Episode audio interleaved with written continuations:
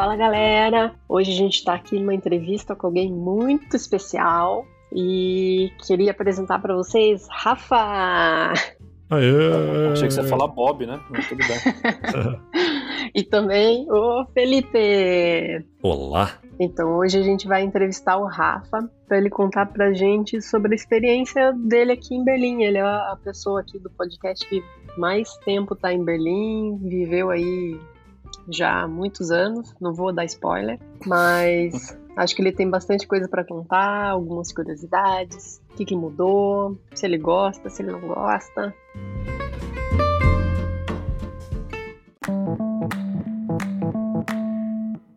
Então vamos começar. Rafa, diz pra gente aí quando que você chegou em Berlim? Bom, então eu vim em 2010, setembro de 2010, quando tava sol pra caramba aqui. Tá ah. quase fazendo 12 anos, então. É, esse ano 12 anos, é. Boa. E por que que você veio, assim? Você veio na louca? Vou, não, vou pra Berlim. Acordou não. e... É, não, podia, não. É assim, eu, eu sempre quis morar fora do país, né? Quando eu tava no Brasil. Mas eu sempre tinha aquele, a vontade de ir para os Estados Unidos, na verdade, né? Inclusive eu tenho família lá, assim, não, não família próxima, mas é, é primo de pai, essas coisas que eu, eu quase fui para os Estados Unidos, ia, não dava, ia, não dava. Aí eu trabalhava, num, depois disso, quando eu tinha antes, antes eu comecei a trabalhar, né, quando eu tinha 14, 15 anos, né, aí quando eu já tava mais velho, com, nem lembro de idade agora, é, mas depois dos 18, vamos deixar desse jeito, é, eu tava trabalhando numa agência no Brasil e a gente fazia negócio com uma agência alemã, né, e até engraçado que eu conversava com um cara chamava Friedrich Neumann, nessa agência alemã, e o cara era brasileiro, e morava no bairro, do, e nasceu no bairro do lado do meu, lá de São Paulo, né, Aí a gente conversando, papo vem, papo vai, falou, ah, de uma pessoa para trabalhar comigo aqui, para cuidar do mercado da América Latina, o que, que, você acha? Eu falei, ah, vamos conversar, né? E ele. E acabei vindo por causa do emprego mesmo, né? E foi engraçado porque o cara também é São Paulino, né? Aí ele tava vindo pro Brasil, foi a entrevista foi comendo picanha assistindo Libertadores, né? Então. E beleza. E, e ganhou o chefe já, fácil. Não, e a entrevista foi mais dele me convencendo que a Alemanha é um lugar legal para ir, assim, né? Mas Nossa. é. Aí, e deu certo. Deu. E... Aparentemente ele te convenceu. É. Não, não, convenceu, mas é assim. É, eu, o único lugar na Europa que eu tinha na minha vida era Zurique, a única cidade. Aí quando eu mudei pra Berlim, quando eu cheguei aqui, eu falei, que merda. Isso aqui na Europa, isso aqui tá parecendo o centro de São Paulo, tudo pichado. Isso eu ia perguntar, qual que é a expectativa que você tinha antes de vir? O que assim, você imaginou, assim, quando o cara contou pra você, você pensou que você ia chegar, como ah, que ia ser? Eu fui com aquela cabeça frenética de solteiro brasileiro que quer conhecer uma alemã loira, sabe? Eu falei, ah, vai ser legal, vai ser aqui né, fosse pra escola, aproveitar várias baladas. Eu achando aqui que era, era igual, assim, é, sinceramente, eu achava. Eu não tinha noção nenhuma de Berlim, assim. Eu, eu lembro que até eu tava. Eu, eu aceitei para vir, eu falei, vou vir. E um dia antes, aquele último dia, né? Você tá em São Paulo, lá eu assistindo o History Channel, aí tava mostrando a, só mostra a Segunda Guerra Mundial no History Channel, né? Eu não tinha a pensar nisso, falei, puta que eu pariu, é mesmo, né? Os caras têm essa história, puta, vai ser, um, vai ser um preconceito lá. Eu tava com meio assim com medo, né? Talvez ia ter um preconceito, como que ia ser, não, não falava alemão, é, não falo ainda, mas eu. É, é, só que, claro, tinha me falado que com inglês lá não tem problema tal, e. E quando eu vim pra cá, setembro, Engraçado que eu fiz a escala via Londres, né? Um aeroporto gigantesco. Naquela época não tinha, eu tinha é, o iPhone, assim, não era, não era, não era das melhores coisas que tinha na época. É, então eu com meu cartão de crédito brasileiro, com eu tinha Nextel quando eu vim para cá, então eu tinha, tinha desligado ele, então eu tava sem celular, sem nada. É, e eu fui no, no Heathrow lá, aeroporto gigante, aí quando eu cheguei lá no, que ele falou que o meu chefe ia me buscar, né, na, no aeroporto, cheguei no, no Tega, eu falei, puta, vai ser mó foda encontrar esse cara, né, o seu Heathrow aqui é gigantesco, né. Aí primeiro começou na, na, escada, na, na, escadinha, na, na esteira, a minha, a minha mala já enterrou tudo, que tava, eu trouxe um armário, né. Aí eu abri a porta, veio lá, falei, ah, que legal, já tá aqui já na, na, na cara do gol, que Aí foi a primeira impressão, puta, aeroporto pequeno, né? Aeroporto, não é aeroporto cidade grande. Aí, pois é, eu tenho ah, a mesma impressão que eu tive no aeroporto, assim, de cidade do interior. Ah, então, aí, aí ele me deu carona até, a casa que eu ia ficar. E, tipo, aquele clima setembro chovendo, escuro, meio estranho. Eu falei, nossa, que lugar estranho, né? E eu não conhecia nada, assim, não tinha, eu vim aqui sem noção nenhuma do que era Berlim, não pesquisei nada, eu, nada, nada, nada. Quanto tempo demorou entre você decidir que vinha e você via? Ah, Lembra? Tipo, é, duas, ah, da, quando eu decidi, é, eu aceitei a proposta, aí demorou uns três meses mais ou menos pra sair meu visto. Entendi. Aí eu vim pra cá. Não deu tempo de foi só a correria de organizar as coisas. É que eu sou desorganizado pra caralho nisso. É, foi a culpa é toda minha, assim, eu não pesquisei nada, só comecei a procurar apartamento antes, né? E foi engraçado, né? Porque. Mas é bom que você não tinha expectativa também, quer dizer, ah, é, tipo, não tinha nada, assim. E a minha sorte foi que eu tinha um amigo de amigo, de amigo, de amigo, de amigo, de amigo, de amigo, que conhecia uma pessoa que morava em Berlim, né? Aí eu até conversava com ele pra saber de salário, essas coisas e tal. Porque a única coisa que eu sabia é que os impostos eram altíssimos aqui, né? Aí ele contou, não, o salário que você vai ganhar é bom, é um salário legal. Eu falei, pô, tá difícil achar algum apartamento, porque é, o pessoal vai querer conhecer você pessoalmente, né? Porque eu tinha que morar num VG no começo, né? Pra dividir, né? Aí eu... Aí eu conversando com três, é, três pessoas, aí um cara pediu uma foto minha. Eu falei, ah, deve ser coisa da Alemanha, né? Aí eu mandei a foto e o cara mandou, hum, nice pic, that's mine. Aí ele mandou a foto dele, eu falei, que eu falei, o que tá acontecendo, né? não tô entendendo nada. Aí eu cortei com o meu chefe, é normal isso? Ele falou, ih, não. Ele falou, aqui o pessoal é mais tranquilo, aqui o pessoal é mais livre, tarará, tarará. Eu falei, ah, é, não sabia. Legal, não, beleza. Mas, nada, nada mas mesmo em, mas, em, mas... lugar de procura de imóvel, pô. Então, ele falou que é normal. Ele falou, às vezes esses caras estão procurando a pessoa e se bobear, ele falou, tem muito homossexual aqui, tem muito mais aberto do que em São Paulo tal. Pelo menos isso nunca foi um problema, para era da aviação, né? Então nunca, isso pra mim nunca foi um problema. E, mas é, foi, foi meio engraçado. Aí eu tive dois apartamentos, eu consegui ficar uma semana e meia no apartamento desse, desse amigo de amigo. Aí eu achei um outro depois, um VG lá, dividi com, com um alemão. E em quantos, quantos apartamentos diferentes você morou? Em que bairros que você morou? Então, o primeiro, que assim, eu, eu fiquei na casa do cara lá, era. era em, acho que é Friedrichshain, quase com Mita, na frente do, daquele Volkspark, né?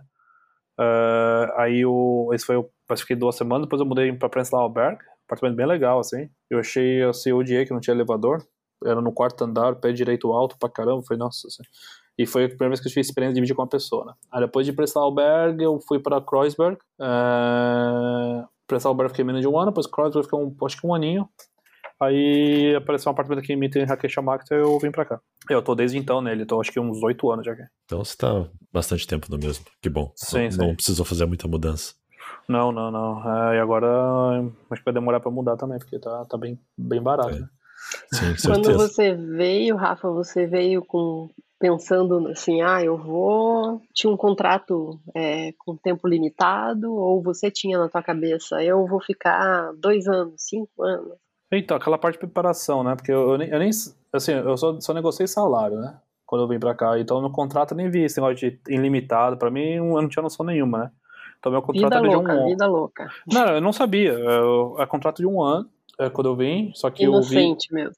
Inocente, é, o visto de três meses que eles dão até eu fazer o Ameldon, aí depois mudou para mais nove meses. Aí depois de um ano, e minha ideia era ficar, vou ficar uns três aninhos, ver como é que é, aí depois eu, depois eu, depois eu saio. Depois eu decido se eu fico ou não. Aí passou um pouquinho mais. Mas é, depois um ano, depois foi renovando os contratos, a empresa foi mudando e tal, e foi até o contrato limitado até um momento. E você falou que você ficou na, no AP de um amigo, né, no começo, do amigo, do amigo, do amigo. Isso. Você, você teve algum suporte extra, fora isso, da, da empresa que te contratou? ou de outros amigos ou de parentes distantes por aqui ou não? A empresa só me ajudou no fazer o formulário de imigração para ter o visto, né? Uhum. Só isso, eles compraram a passagem, claro. É, agora suporte para arrumar apartamento, nada, nada. É, eu acho talvez, eu não sei. Hoje, depois a empresa começou a fazer isso para outras pessoas. Depois, eu acho uhum. que era tava no começo ainda. Mas, mas eles. É... Não, pode falar. Não, mas aí não, a empresa não ajudou em nada nisso, só o suporte básico, assim, claro, que é, meu chefe na época, ele me ajudou a, quando eu lembro que eu abri conta no banco, eu tinha dinheiro no, no banco, mas eu não tinha eu não tinha o cartão ainda, para mim, pra mim era bizarro, né, no Brasil na época já era tudo, você abre a conta, tem aqui, já tem o cartão, já vai tudo lá, eles mandam por correio, né, falei, como assim por correio, vai mandar o cartão por correio? É, aí mandou tudo, e tanto que para mim foi meio assim, porque todo o meu dinheiro na época o euro era, era, era baixo, né? Era 13 e pouco, acho, 13,50, se não me engano. Só que eu era um cara que não, não economizava muito no Brasil, né? Então eu já fui com dinheiro meio contado, assim. E eu vi com o meu cartão do Brasil, cartão de crédito. Eu lembro que o final de semana passei um perrengue, assim, que eu. Aquele lugar nenhum. Assim, hoje em dia, alguns lugares aceitam cartão, né? Assim, não, não são tantos, mas é bastante. Naquela época era zero. E eu falei, ah, vou, eu, não, eu não tinha onde comprar comida, eu não tava meio perdido, assim. Eu vou, vou comprar cartão, vou comprar domingo no mercado, eu não tinha nada aberto. Eu falei, caramba, o que tá acontecendo? E você lembra, Rafa, quanto que tava a cotação do euro pro real quando você veio? Acho que eram três e pouco, acho. Era, tava bem baixo. É, já era. É, e eu já tinha falado, então, é, aí eu tive que pagar o calção no, no VG, né, que era, era três, três aluguéis e tal, então era bem, assim, foi uma coisa bem é, complicada, assim, no começo, mas depois eu, até o suporte do meu chefe, ele me deu 100 euros pra, pra depois você me, você me transfere quando você pegar seu cartão, aí eu fui comprar comida no Spet, né, que era do lado de casa, eu comprei uns negócios nada a ver, assim. E fora esse perrengue aí, qual que foi o maior perrengue? Ou o primeiro grande perrengue que você lembra? Foi ah, esse ou teve acho outro? que o primeiro acho que foi, foi esse mesmo da questão do. Acho que. Da, que, da questão de não ter o dinheiro no final de semana. Acho que eu tinha 15 euros, eu acho. Na, na, e meu cartão de crédito foi bloqueado quando eu usar aqui. Não consegui achar um lugar para passar, mas foi bloqueado porque não tinha avisado, né? Porque na época tinha que avisar o banco nessa né, viagem. Aí eu falei, pô, eu tinha um celular pré-pago, Tipo Acho que até hoje precisa avisar o banco. Até hoje precisa. Mas hoje tem aplicativo, pode bloquear, essa coisa. Naquela época não tinha nada disso. Aí, eu, aí o perrengue foi mais ou menos esse, assim. O perrengue foi tipo que eu falei, putz, uh, eu, eu lembrei que tinha queijo na, na, geladeira e eu não queria pedir ajuda pro cara do VG, né? Se for ver, o cara ia me ajudar, com certeza. Porque falar, eu tô com fome, tá? tipo, que porra. É, eu, um brasileiro. É, eu, não, esse foi um, esse foi um, aí eu assim, mas o perrengue eu acho que para morar com o cara foi meu perrengue assim, para me acostumar, né, com a, porque eu morava com meus pais, eu tinha aquela tinha aquela mágica em casa que você sai com a cama desarrumada, você volta tá arrumada, né? Tipo, essas coisas. Eu para comprar comida, para começar a cozinhar, eu cozinhava miojo, macarrão, essas coisas na época, né? Hoje em dia você, porra, é outra pessoa, né? Para pensar. Então o perrengue eu acho que foi morar, morar com essa pessoa. Foi bem difícil morar com um alemão e assim, acho que tivesse outras. Até minha dica é para que se você for morar num VG, vai quando tem outras duas pessoas, de repente, para poder ter uma terceira opinião, sabe? Se não é sempre você contra a pessoa, você vai perder sempre, né? É, e acho que esse foi o maior, maior perrengue, assim, de não ter a minha liberdade, tá no, sabe, ter, ter fazer, minha, pra fazer minhas coisas, assim. E em questão de cultura, assim, qual que foi o primeiro choque cultural, assim, quando você percebeu que, que você estava na Europa, na Alemanha, em Berlim? Qual foi a diferença cultural que mais te marcou? Assim? Pô, é difícil essa pergunta, hein? Porque até que, sinceramente, acho que até que não, eu não senti uma. Até que acho que eu não senti nenhum. A diferença cultural acho que foi mais questão da, das logísticas mesmo, assim, né? De as coisas não abrirem domingo, é, a se adaptar, por exemplo, você quer, você quer ter as coisas para amanhã. Quando quando eu mudei pro meu primeiro apartamento, eu queria ter internet, demorou acho que três semanas para os caras aparecer lá e falar que não achou minha casa, essas coisas que em São Paulo você faz no dia seguinte. É, a cultura de andar bastante, isso achei bem legal, isso não foi um choque, mas foi uma coisa que você anda bastante na rua, aproveitar o verão, de estar no verão, assim. É, o choque cultural não foi choque cultural, mas acho que também a questão das pessoas se expressarem em Berlim aqui mais do que em São Paulo. Agora em São Paulo tá, tá, tá mais tranquilo, né? Mas a questão da, do LGBT também aqui, sabe? Que, é, que é, quando eu cheguei já era, já era muito mais é, aberto que a Europa. Já, o meu antigo chefe era italiano, ele já falava: oh, vocês brasileiros são muito homofóbicos, vocês têm medo de, sabe? Tipo, eu já zoava bastante brasileiro sobre isso, porque falou que na Europa é tudo mais tranquilo, não tem nenhum problema. E esse, essa parte da cultural, assim, que você fala, pô, legal, né? Tipo, é tudo muito tranquilo, né? Mas o choque cultural mesmo, assim, que eu tenho até hoje, um pouco de dificuldade que eu tenho até hoje, é que Berlim mudou muito, né? De 12 anos pra cá. Mas Berlim ainda tem aquela questão de que se você. É, sempre, é meio que o oposto, né? É, em São Paulo, você vai sair, você põe uma camisa, é o mínimo, né? E aqui você vai. Você, você se você coloca uma camisa, o pessoal já te, já te olha estranho. Você fala, como esse cara tá de camisa aqui? Tá aqui rola o raio desgour, desgourmetizador. Exato, é. Você tá num restaurante, a mesa tá quebrada. Ah, é normal, é Berlim, a mesa tem que estar tá quebrada. Ah, um você choque. Não é, passar a roupa, né? Não, não atendimento, roupa. atendimento que eu acho que é uma merda, assim. Mas é uma coisa que meu pai já tinha me ensinado, assim, pelo menos em Zurich eu percebi isso já também, que o atendimento já não era tão bom, assim. Sentar na mesma mesa com outra pessoa, um estranho, essas coisas, meu pai já tinha me, já, já, já tinha mostrado pra mim quando eu fui pra, pra Suíça, mas é o atendimento aqui é ser ruim pra caramba. O pessoal não, assim, o cliente não tá, não tá nem aí pro cliente, né? Tá fazendo um favor em pagar comida. É, e você falou do teu pai, como é que você comunicava com a família? Porque você disse que você tinha um Nextel. Não, eu tinha um laptop, veio. né? Não tinha, não, tinha, não. Dá, Mas, é Skype, Skype. É, isso que eu ia falar, que essa diferença, né? Não, o Nextel tá eu deixei lá, foi até bizarro. Quando eu fui embora ah. do Brasil, no, no, aeroporto, eu já desliguei o celular, passei pra minha irmã, eu lembro até hoje. Ah, né? Agora estou incomunicável. Se caiu o é, então, avião aqui, tchau, tchau. Não, na mas época o... que você veio, época de Wi-Fi em tudo quanto é lugar e muito menos de WhatsApp, né? Não, eu não tinha um Wi-Fi em todo quanto é lugar. Uh, eu, o BlackBerry, eu, não, eu usava muito o BlackBerry também para o trabalho, porque na época o BlackBerry era muito fácil para mandar e-mail, essas coisas. Uh, não tinha isso. E no BlackBerry, meus amigos tinham o BBM, né, que é o, que é o BlackBerry Messenger, que era muito rápido de comunicar. E eu comprei o iPhone, mudei em setembro, comprei o iPhone em dezembro já. Aí o iPhone já não tinha muito. Eu nem lembro, acho que nem tinha WhatsApp, eu acho que era Skype mesmo. E meus pais sempre falavam por Skype. É, uma, é, eu, claro, mandei, mandei mensagem no Facebook quando tinha acabado de chegar, essas coisas, né? Então, mas era, não era tão fácil comunicar como antes. Como fora, é o, fora o telefone, fora os aplicativos. O que mais que mudou na cidade de quando você chegou para hoje? Putz, o que mais mudou mesmo acho que foi preço, viu? É, assim, absurdo, absurdo, absurdo. Assim, tinha uma. Quando eu cheguei aqui, eu achei até engraçado, né? A gente falou assim, tinha uma balada que era na Papelale que nem existe mais, que hoje é só prédio. Uh, minha amiga falou assim, pô, mas tem que pagar pra entrar tal. É, em Berlim você não paga pra entrar em balada tal. Eu falei, ah, legal, quanto é que é? Um euro. Eu falei, ah, porra, vai se fuder. tipo, é, já tinha essa cabeça, né, antes, né? Mas aí eu acho que preço realmente é foi o que mudou mais. É, então, tudo muito caro aqui. É, a cidade, o que não mudou foi a aceitação de cartão, que ainda tá, tipo, tá, tá cambaleando um pouco, na minha opinião, pelo menos. É, mas acho que a cidade era muito mais é, underground, eu acho. Tinha um, tinha um, tinha um onde que é, lá na Oranienburgstrasse, acho que ia ser o Google lá, que os caras tiraram, né, não sei, que tem uns prédios novos lá, isso, é, antes era uma balada, você entrava, tinha uma fogueira, sabe, coisa assim, cerveja 2 euros, coisa assim. Então era muito mais underground antes, e agora tá muito mais assim, tá, tá um pouco mais, não gourmetizado, né, mas tá. É tá vindo um, um, ar gourmetizador e não um raio, é. assim, que vem gourmetiza rápido, tá é. vindo devagar. Assim. Tem muito mais restaurante coreano.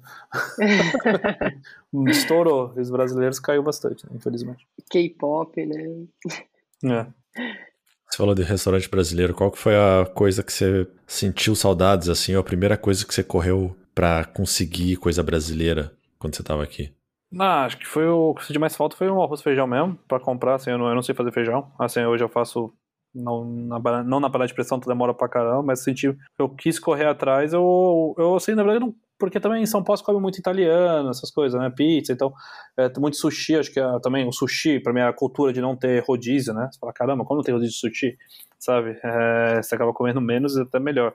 Mas uh, eu acho que tinha um restaurante brasileiro aqui chamava em Carioca, era bom pra caramba. Tinha. Uh, agora virou um, é um kebab uh, with attitude, eu acho, não sei, uma coisa assim.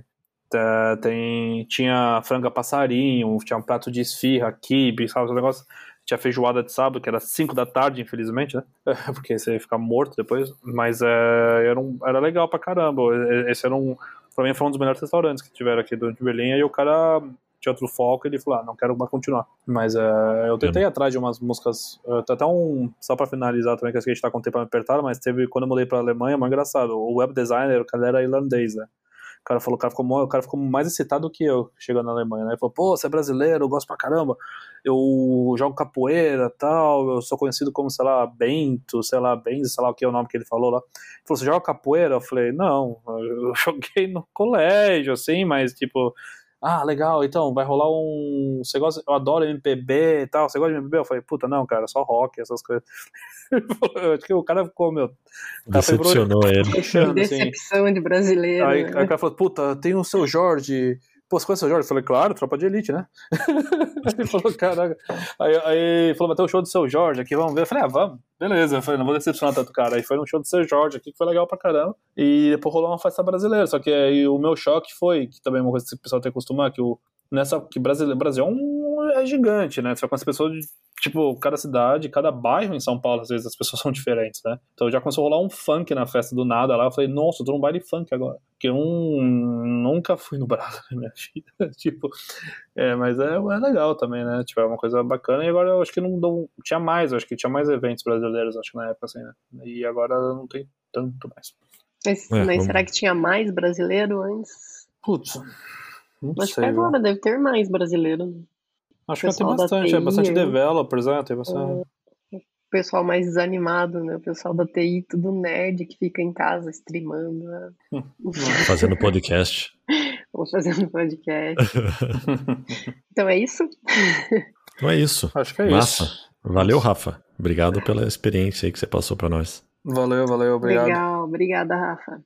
Muito legal saber tua história. Isso aí. Então, então é isso. Até a próxima. Valeu. Tchau. Um abraço. Falou!